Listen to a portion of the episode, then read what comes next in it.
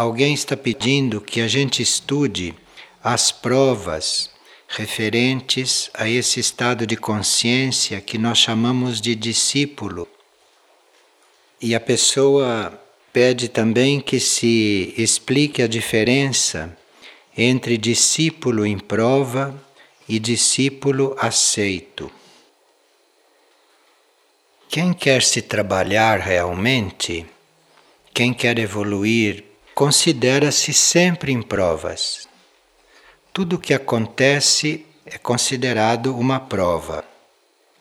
O trabalho está em a gente controlar as reações diante do que acontece e procurar absorver tudo como um ensinamento ou como um impulso. Então, nós consideramos as provas uma oportunidade para depurar as nossas forças, para nos ajudar no controle ou na depuração e na purificação de energias que podem ser as nossas podem ser as energias das pessoas envolvidas naquilo ou energias de todo tipo. E nós consideramos, desde que isso seja controlado e desde que isso seja compreendido e vivido, um aprimoramento da nossa sintonia com a vida superior. Então, não acontece só uma depuração da nossa energia, mas acontece também um aprimoramento desta ligação com uma vida superior. As provas vêm e as situações às vezes nos parecem absurdas, mas é que aquilo não está em função da nossa vida atual. Aquilo pode estar em função de uma vida superior, de uma situação superior. Então nós teríamos que ter muito cuidado com as reações, porque está querendo nos colocar num outro ponto, está querendo nos fazer abandonar certas tendências ou certas características muito fortes nossas e que para nada servem em uma vida superior. E as provas também trazem uma possibilidade de nós, diante delas, escolhermos entre várias situações e entre elas a mais evolutiva, aquela que mais nos ensina, aquela que mais nos ajuda a mudar de ponto. Nós estamos falando em provas em nível de personalidade. Não estamos falando nas provas da alma. Nós não poderíamos reconhecer as provas da alma e nem conscientemente ir vivendo estas provas se não passamos pela depuração em nível de personalidade, se não passamos pelas provas em nível de personalidade. Então, nós podemos considerar que, em nível de personalidade, essas provas estão nos levando para uma superação do nível humano. Essas provas estão querendo nos fazer transcender este nível humano e nos levar a uma visão mais clara da verdadeira razão da nossa existência. Nós temos provas concretas, bem visíveis, e são aquelas que provocam mais reações e temos provas sutis, que no início são até imperceptíveis. Depois de algum tempo é que a gente percebe que está diante de uma prova sutil. Ao passo que as provas concretas são mais reconhecíveis. E essas provas concretas, essas contrariedades, esses golpes, estas situações incômodas, são sempre para transformar coisas básicas nossas, como por exemplo a soberba. Nós somos muito soberbos. Então, de repente, vem uma prova para quebrar aquilo, para dizer: olha, você não é tão assim como pensa, você é um pouquinho menor, veja o seu erro. Então, aqui é uma prova na soberba. E nós, em vez de aceitarmos esta prova, nós reagimos. Digo, não, isso não é assim. Isto é uma prova no campo da soberba. No campo da preguiça também vem muitas provas. A preguiça é uma coisa que está muito entranhada no material humano, no material físico principalmente, etérico físico. Então, as provas no campo da preguiça são várias e nós temos essas provas muitas vezes por dia, se observarmos, mas não passamos.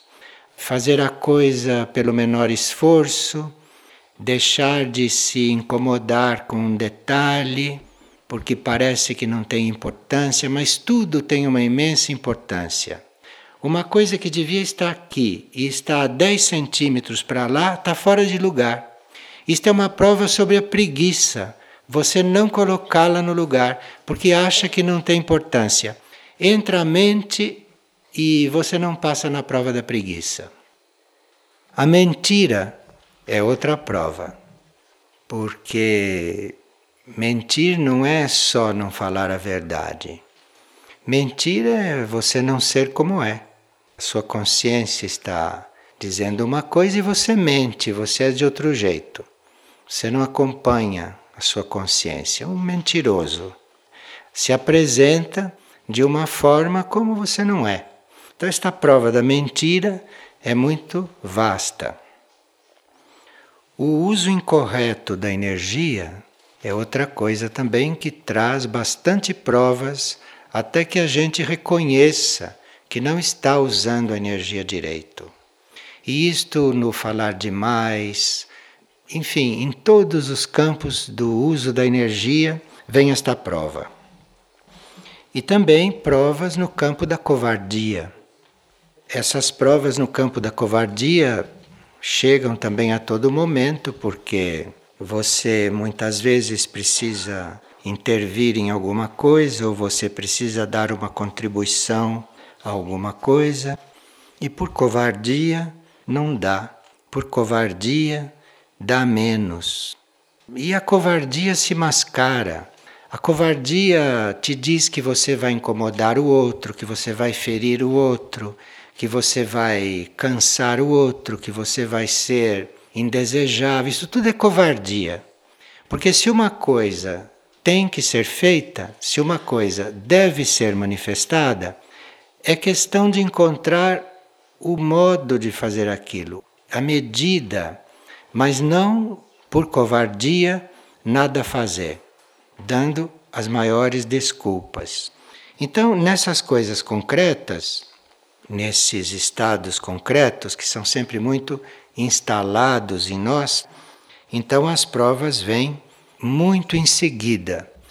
E nós não percebemos muito porque no início, enquanto a personalidade é muito forte nisto, na soberba, na preguiça, na mentira, no uso incorreto da energia e na covardia, enquanto isso está muito impregnado na personalidade, essas provas vêm levemente.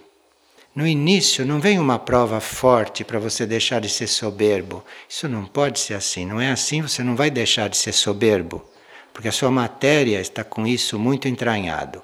Então as provas vêm pequenas, leves, parecem que não têm importância, vêm várias por dia, muito bem dosado.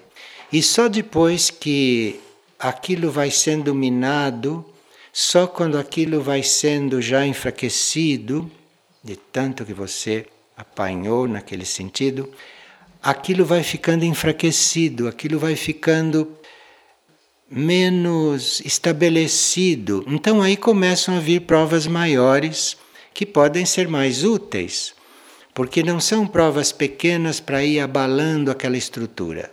Já são provas maiores, provas mais fortes para irem destruindo aquilo que já está abalado e você já estando mais trabalhado, pode então receber este raio mais destrutivo pode então receber este impulso mais definitivo. E principalmente quando ainda nós temos resíduos, restos destas coisas, quando já estamos trabalhados, mas ainda há coisas que restam, então aí vem provas fortes para fazer esta eliminação final.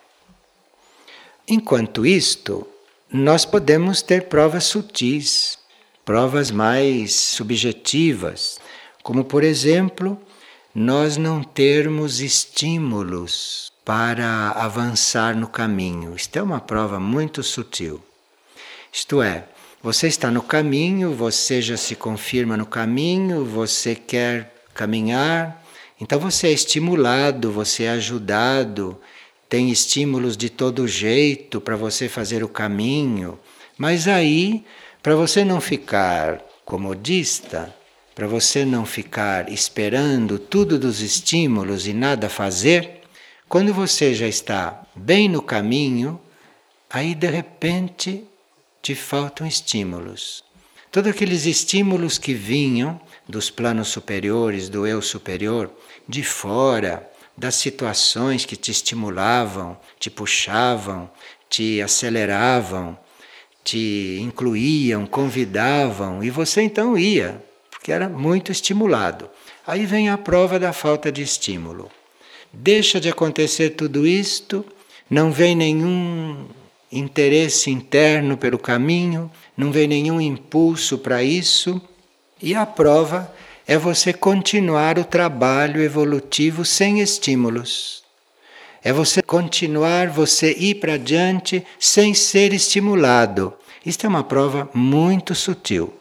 Uma prova que é bom que a gente reconheça, porque quem não passa por esta prova, deixando de ser estimulado, para um pouco, ou regride, ou volta a ter os compromissos que tinha com tudo aquilo que já tinha sido abandonado. Então, esta prova do estímulo, do estímulo externo e do estímulo interno também, é uma prova que é bom ter presente, porque ela, a uma certa altura, chega de forma bem nítida. Que, por exemplo, tem uma carta de uma pessoa que está nesta prova. Então ela vem há muitos anos caminhando muito rapidamente e agora ela não sente mais razão para continuar. Quer dizer, lhe falta o estímulo. Ela está nesta prova. Precisa continuar assim mesmo. Isto é, quem entrou no caminho, se é que entrou decididamente, tem que atravessar tudo isto. Tem que continuar apesar de tudo isto. E outra prova sutil além desta da falta de estímulo, é nós nos mantermos no essencial. Nós não começarmos a nos dispersar com coisas que não são essenciais. E isto é um, uma grande variedade de provas. Por exemplo, não é muito simples você distinguir quando você não deve estar tratando de muitos detalhes, porque o mais importante é o todo ou quando você deve estar tratando dos detalhes, porque cada detalhe é muito importante para o todo. E aqui, se você não está disposto a fazer só o essencial, você não passa nesta prova. Então aqui precisa muita atenção. Você se trabalhar no sentido de não se dispersar, de já ter chegado numa noção de economia, com respeito ao seu tempo, com respeito à sua energia, com respeito às suas atividades. E aí você vai passar por esta prova de perceber se os detalhes são muito importantes ou se você vai arruinar um conjunto por estar tratando demais de um detalhe. Isto é uma prova muito sutil e vai ficando cada vez mais sutil à medida que a gente vai ficando mais adiante no caminho. Como isto acontece o dia inteiro e a noite inteira também, se nós tivéssemos consciência do sono e do sonho, nós veríamos que nos sonhos também acontecem provas. Então, como isto acontece continuamente, conclusão que nós chegamos é que nós servimos de provas uns para os outros. Porque se isto acontece durante o dia todo, de onde vêm estas provas? Dos outros. E as provas dos outros de onde vêm? De mim. Isto é uma troca. Então estão todos realmente nesta escola. E aí isto é importante nós reconhecermos isto, porque ao invés de reagirmos quando alguém representa para nós uma prova, nós ficamos agradecidos, nós ficamos gratos. Não vamos saber se o outro tem razão ou não. Aquilo nos tocou, muita gratidão a ele, à prova. Percebe? Isto acontece muitas vezes por dia, se a gente for notar. Então, isto é uma vida, não é? Daquele que entrou no caminho. E essas provas vão ficando mais ou menos fortes ou insistentes, vão sendo proporcionais àquela sua decisão de estar no caminho. Então, se você está decididamente no caminho, estas provas te acompanharão com muito mais força, você será despertado para estas situações, para estas provas, que é para você caminhar corretamente, que é para você não se confundir.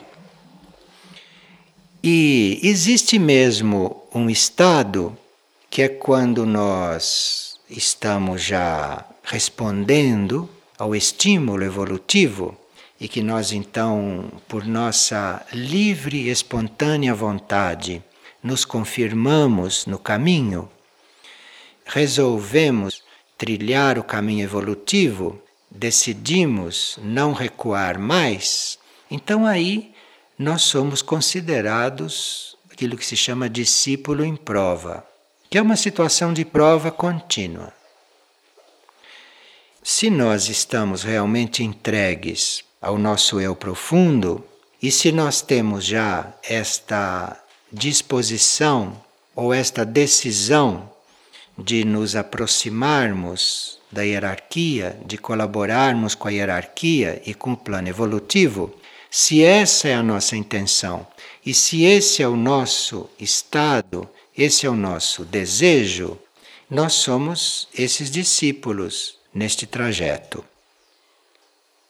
Quando nós nos confirmamos neste trajeto, então estamos numa prova contínua, mas aqui são provas para você se confirmar nessa sua intenção de ser coautor com o plano evolutivo ou de ser servidor do plano evolutivo, de ser colaborador da hierarquia.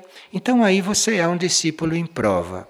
E as provas são muito interessantes. Se você tem toda esta intenção, uma prova muito importante é você ser colocado numa situação para ver se naquela situação você vai procurar o seu bem ou o bem comum. Isto é uma prova de quem está sendo provado como discípulo. Então é simples. Numa situação, você vê qual é a sua necessidade. E se você supre a sua necessidade e não pensa no bem comum, que vai fazer você fazer uma coisa completamente oposta àquela que você faria seguindo a sua necessidade. Isto é uma prova básica e que volta muitas vezes na vida ou muitas vezes por dia. E você sempre fazendo aquilo que é para você, esquecendo o bem comum que levaria você a fazer outra coisa, levaria você a agir de outro jeito. Isto é uma prova para quem está em prova como discípulo. A segunda, que é muito importante também, é você estar diante de uma situação em que o caminho espiritual ou o ensinamento que você adotou ou aquilo que são para você as coisas sagradas, as coisas importantes, então aquilo de repente é atacado, ou é caluniado, ou é desprezado. E aí a prova é como você fica diante disto como você se comporta diante do tratamento que a verdade recebe, diante da situação que se cria quando alguém ataca aquilo que para você é verdade. E a terceira prova, também muito importante para esses discípulos que estão em prova, é se eles são capazes de agir como devem agir, independentemente das circunstâncias. Que quem não é discípulo, quem é aspirante, age de acordo com as circunstâncias, se dobra a certas circunstâncias. Aqui a prova do discípulo é ver se ele age independentemente da pressão, da circunstância, daquilo que é o, o que se apresenta para ele. Enfim, aquela dependência que o aspirante ainda tem, aquele se deixar moldar pelas circunstâncias do aspirante, isto aqui já é uma prova e o discípulo teria que agir independentemente disto. Ele teria que agir da forma como ele tem que agir. Durante estas provas, o discípulo tem várias reações. Reações que ele controla e reações que ele não controla. Se ele, durante estas provas, lança uma ameaça de não seguir, se ele lança um movimento de se retirar, mesmo que não se retire, isto é considerado uma ameaça. Se isto acontece, virá outra prova, porque naquela ele já não passou. Outra coisa desse nível de prova é a murmuração. É aquilo de você estar murmurando, de você estar comentando a situação, a sua prova, comentando com outros, comentando também mentalmente, enfim, esse estado de descontentamento diante da prova e diante dessa situação. Isto é considerado murmuração. E aí, enquanto isto existe, isto é, enquanto você está passando pela prova, murmurando, se lamentando, tendo autocompaixão, toda essa murmuração, isto quer dizer que você ainda não está pronto. Você continua em prova e virão outras provas nesse sentido. E também uma outra prova muito sutil para este nível de caminho é nós nos sentirmos muito acuados, de nós nos sentirmos muito oprimidos, assoberbados de coisas, muito sobrecarregados. Isto tudo é motivo para não se passar em prova. Isto tudo é repetência. Claro que enquanto isto tudo acontece, nós estamos sendo observados. Estamos sendo observados para ver como é que caminhamos, como reagimos, o que está acontecendo conosco. E nisto, ao nós sermos observados, vai sendo compreendido o nosso modo de resolver as coisas. Então aqui tem um outro teste. Como é que você resolve estas coisas? E aqui então começa a emergir a sua forma de reagir, a sua forma de resolver. Isto emerge durante as provas. Porque antes deste estágio do discipulado em prova, e antes dessas provas todas, o modo como as pessoas fazem as coisas não tem o menor interesse, só tem interesse para elas. Para o plano evolutivo, não tem interesse nenhum. É destas provas que começa a surgir a verdadeira maneira de fazer das pessoas. É dessas provas que emerge a técnica da pessoa para lidar com todas as situações. Porque isso é uma técnica, você saber lidar com estas coisas todas. Porque isso são coisas externas que não têm a menor importância. Mas você tem que aprender a lidar com isto tudo, em você e fora de você. Aí começa a emergir, durante estas provas, a sua capacidade de realização, de compreensão, de domínio. É aqui que estas coisas começam a surgir. Não é durante o aspirantado e nem durante a vida comum. É aqui no discipulado em provas, é você passando por tudo isto, é que vai emergir a sua capacidade de trabalho, a sua capacidade de servir. É aqui que isto vai começar a surgir. E a hierarquia leva em conta isto, porque vê qual é a sua técnica, qual é a sua habilidade, qual é a sua forma de resolver isto, enfim, qual é o seu estilo de estar neste jogo de forças. E aí a hierarquia vai te colocando as tarefas que serão facilitadas e ajudadas pelo teu estilo, pelo teu modo de fazer, pelo teu modo de ser e pelo teu modo de servir. Então nós só começamos a receber tarefas da hierarquia quando esta técnica, quando este estilo, quando este modo já está claro. Porque essas coisas não se desperdiçam. A hierarquia não pode dar uma tarefa para a pessoa errada. Entre vários estilos de agir, se pode escolher um deles que seja o mais adequado para aquela tarefa. Então, nós só recebemos tarefas quando já temos esta forma de fazer hábil, habilidosa, com todas estas coisas e com todos estes jogos. E vem algumas provas que aparentemente são do aspirantado ou que aparentemente são da vida comum, mas que aqui tem outro valor. Como, por exemplo, a prova do frio, a prova da fome, a prova de nós estarmos diante de um princípio espiritual e ficarmos abalados porque estamos com frio, ou porque estamos com fome, ou porque nos faltam os recursos materiais para a gente fazer alguma coisa.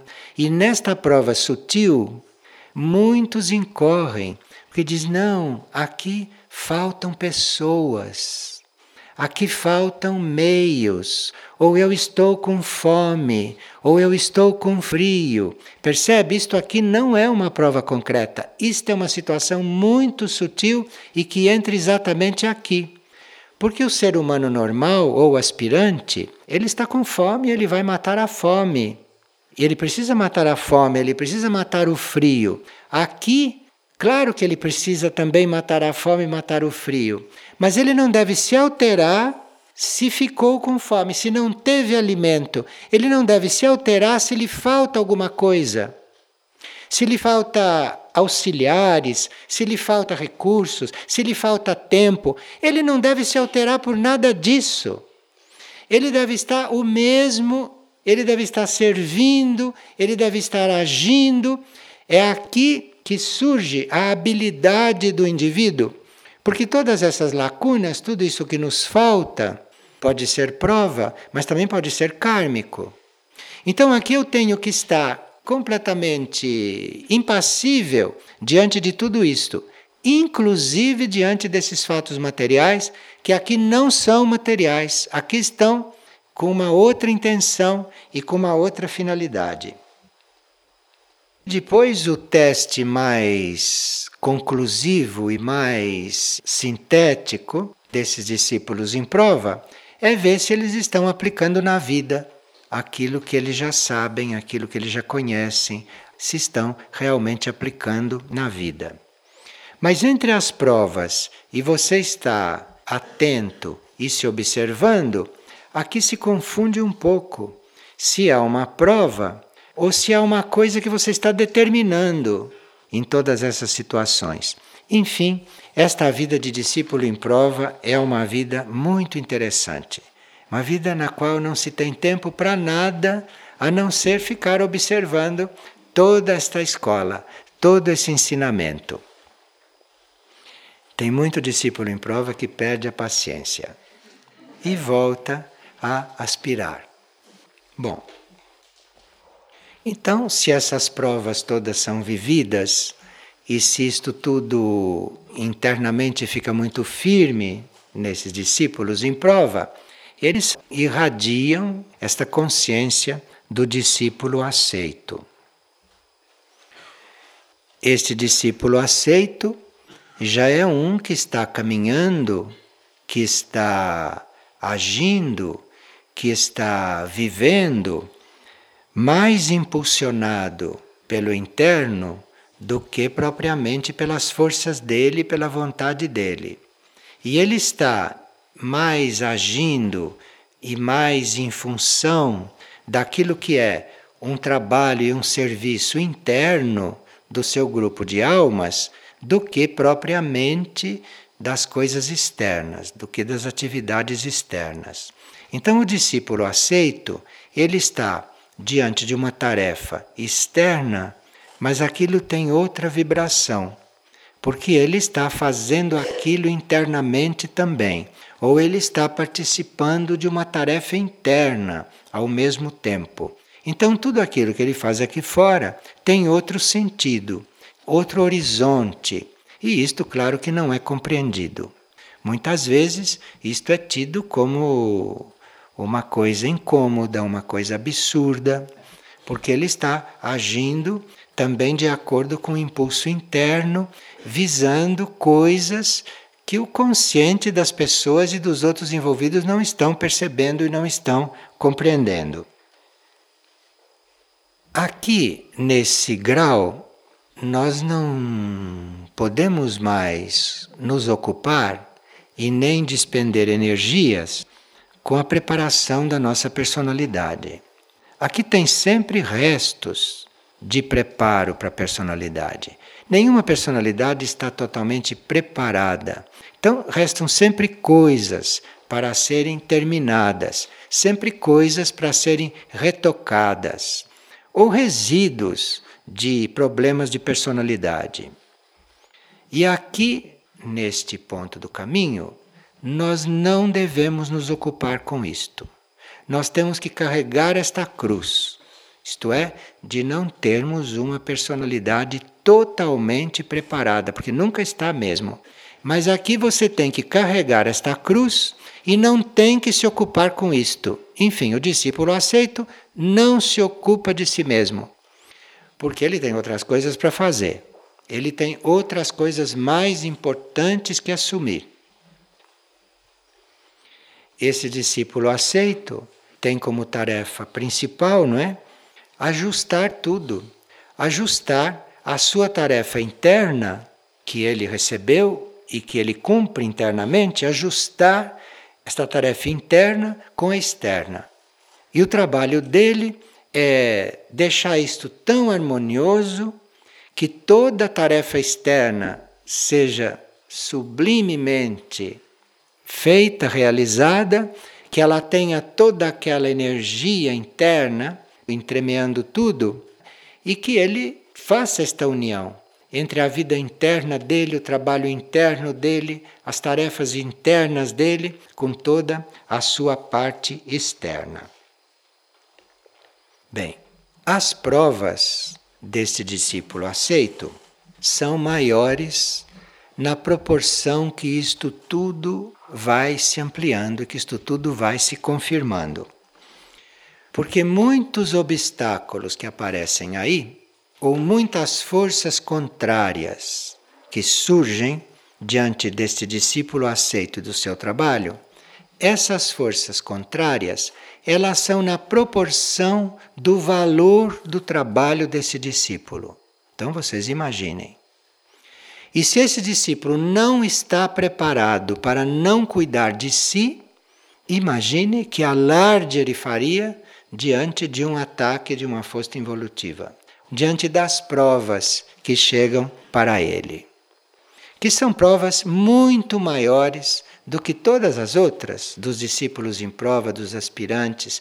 Estas provas são sempre na proporção da força que ele está colocando no serviço e da aspiração que ele tem de servir cada vez melhor. Ele já deve estar preparado com toda a parte de discipulado em prova e a aspiração e a força com que ele coloca no processo também vai aumentando. Então, essas forças contrárias, que são em proporção, elas nunca são num grau que a gente não possa suportar. São forças contrárias que correspondem ao grau da nossa aspiração.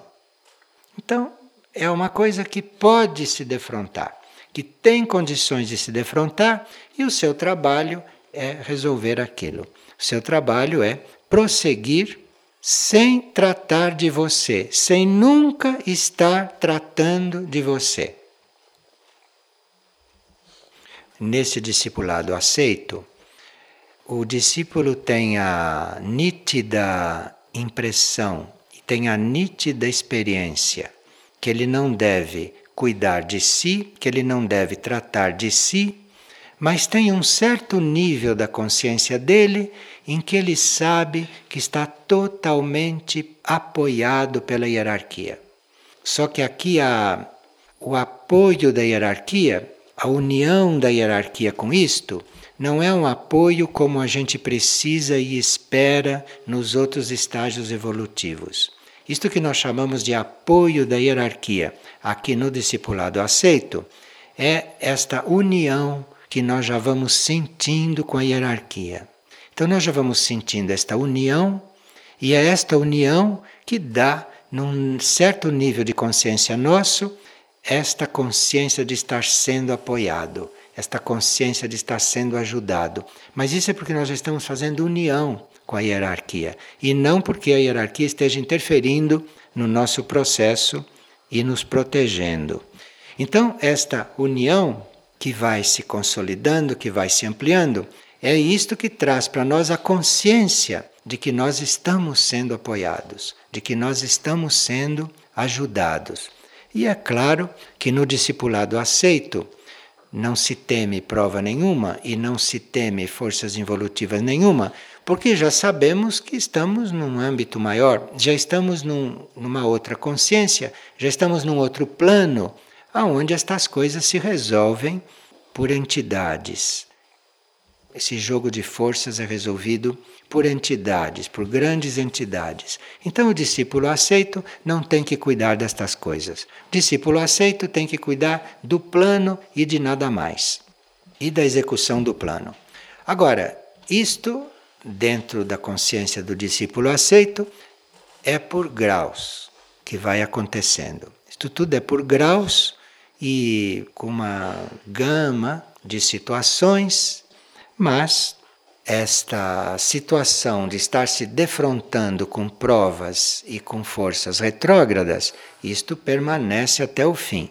E aqui o discípulo aceito vai encontrando a forma de estar nisso, sabendo que ele não está mais.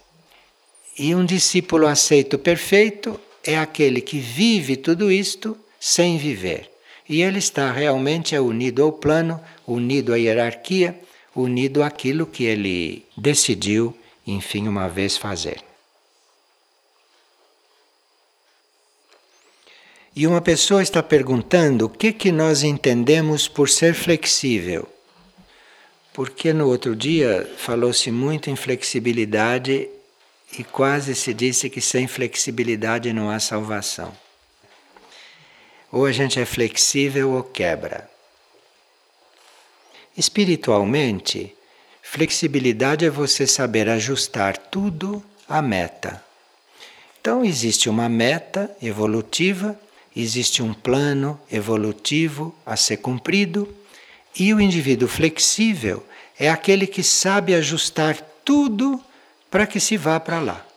E tem que ser flexível mesmo, porque você está lidando com barro, porque você está no planeta Terra. Nunca isto tudo vai ser a meta, nunca isto tudo vai ser a luz da meta. Mas você vai estar com a sua flexibilidade sempre ajustando tudo isto à meta. Então a meta é que nós sejamos de ouro. E você então tem que pegar o barro ir flexibilizando o barro, flexibilizando o barro tendo a meta presente. Se ele vai virar ouro, isso não é problema seu. O seu problema é ser flexível. Seu problema é ir moldando tudo isto, levando tudo isso para a meta. É você fazer isto continuamente, porém não como escultor. Você está copiando a meta. Você está aplicando ali uma coisa que você está vendo e é um ponto onde aquilo um dia deve chegar. Isto é que é flexibilidade. Não adianta dizer que não chega, não adianta, você tem que pegar e ir flexibilizando. Isto é que é flexibilidade. Claro que isto na vida faz com que você seja muito flexível, porque você está sempre com a meta presente, vendo a distância entre as coisas e a meta, e você está ali. Não digo de escultor, porque escultor é um autor, aqui não, aqui você está copiando uma coisa e a arte é você ser flexível.